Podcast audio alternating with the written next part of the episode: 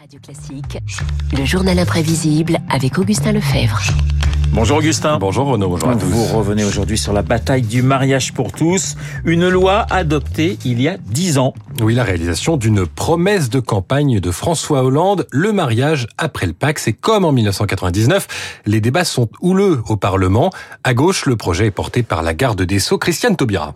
Qu'est-ce que le mariage homosexuel va enlever aux couples hétérosexuels Vos objections n'ont pas de fondement, sauf une réelle difficulté à inclure dans vos représentations la légitimité de ces couples de même sexe. La ministre ferraille de jour comme de nuit, citant les poètes qu'elle apprécie.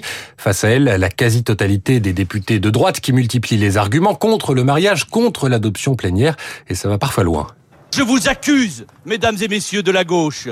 Vous êtes en train de créer un précédent. Vous êtes en train d'assassiner des enfants. C'est scandaleux pourquoi pas après-demain le clonage façon Raël Le mariage n'est pas la, la, carte Navigo, c'est pas euh, comme on veut, quand on veut. On... Je fais très bien le poulet au champagne, mieux que toutes les femmes que j'ai connues, et j'en ai connu quelques-unes. On comprenne qui pourra, la contestation se fait aussi entendre dans la rue.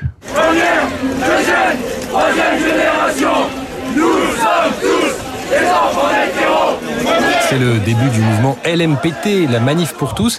Il s'est trouvé une porte-parole, Frigide Nous Barjot. attendons demain la France entière sur cet axe, grande arche de la défense, arc de triomphe. Je dois dire que tout cela a été un petit peu compliqué à se mettre en place, car depuis le 12 février, on fait croire aux Français que c'est terminé, que la loi est votée. Or, il n'en est rien. Frigide Barjot, mondaine parisienne, connue jusque-là pour ses performances humoristiques et quelques chansons, je vous épargne. Après sa conversion au catholicisme, elle devient le visage amusant et branché d'un mouvement qui agrège aussi des catholiques intégristes et des militants d'extrême droite. Certains d'entre eux préfèrent d'ailleurs aux manifestations les actions coup de poing. Début avril, il réveille aux aurores la sénatrice Chantal Joanneau. Favorable au mariage pour tous. Debout Réveillez-vous Concomitamment, le nombre d'agressions homophobes explose de 78% en 2013. Illustration la plus marquante d'un débat qui divise la société. Chacun doit se positionner. On est même allé demander à un acteur belge de surcroît ce qu'il en pensait, Benoît Poulvorde. Nous, de la Belgique, quand on regarde ça, mais on rigole hein, en disant Mais qu'est-ce qu'on en a à foutre de savoir si tu te maries? Chez nous, il n'y a même plus d'hommes, femmes et rien du tout. On dirait que vous découvrez l'électricité. Attention, l'électricité pourrait nous aveugler à vie. Ah, tu crois Un chat, il éteint tout de suite. Il a les yeux brûlés. Un débat qui aboutit donc le 23 avril 2013. Pour 331 contre 225. Après 136 heures et 45, 46 minutes. Bon, Claude Bartolone, président de l'Assemblée, ne peut pas finir sa phrase, couvert par les égalités venues de les bancs, des bancs de la gauche. La France devient le neuvième pays européen, le quatorzième au monde à autoriser le mariage homosexuel.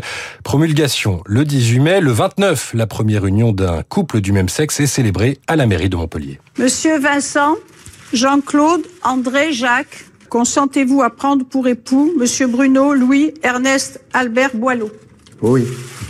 C'est donc un grand honneur pour moi de vous dire que vous êtes unis par le mariage au nom de la loi. Mariage très médiatisé depuis plus de 70 000 couples homosexuels se sont dit oui et dix ans après, ces débats ou le sont oubliés ou presque. Je pense que le mariage c'est un homme et une femme et qu'un enfant est né d'un homme et d'une femme. Je m'excuse hein, de de cet accès de révolution et j'espère que mes électeurs me le pardonneront. C'est quoi le premier rôle du législateur ou des politiques? C'est de se préoccuper des plus fragiles.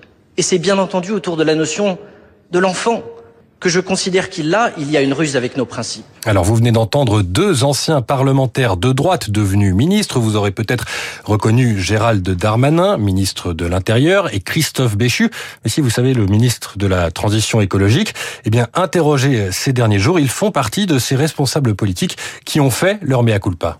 Je me suis trompé, je le reconnais euh, évidemment. Si j'ai blessé des gens et j'ai eu sans doute des propos pour blesser des gens, bah là, je pense que c'est pas le rôle d'un homme politique de le faire et c'était aucunement mon envie. Et par ailleurs, je crois que la gauche, à ce moment-là, le Parti socialiste, le président Hollande en particulier, a, a eu raison. Près de la moitié des députés euh, et des sénateurs, il y a dix ans, ont voté contre la loi autorisant euh, le mariage pour tous.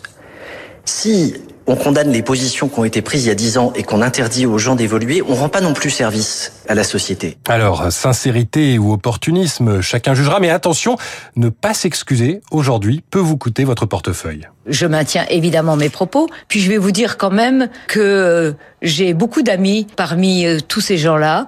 C'est un mauvais procès qu'on me fait et ça m'a beaucoup contrarié. Caroline Cailleux, éphémère ministre des collectivités territoriales, sa démission à la fin de l'année dernière doit beaucoup à ces 11 secondes. À part ses positionnements personnels, aujourd'hui, le mariage pour tous n'est plus un sujet politique, il est entré dans les mœurs. Ce qui reste un sujet aujourd'hui, c'est la lutte contre les discriminations. Le journal imprévisible, signé Augustin Lefebvre sur l'antenne de Radio Classique. Merci Augustin. Je vous rappelle, mes invités 8h15, Laurent Saïm, notre grande spécialiste des questions de la vie politique américaine. Elle travaille, vous le savez, chez nos confrères d'LCI. Nous parlerons de Joe Biden qui pourrait annoncer eh cette semaine sa candidature pour l'élection de 2024. 7h56 sur Radio Classique dans un instant. C'est le camarade David Barrault. Vous allez retrouver.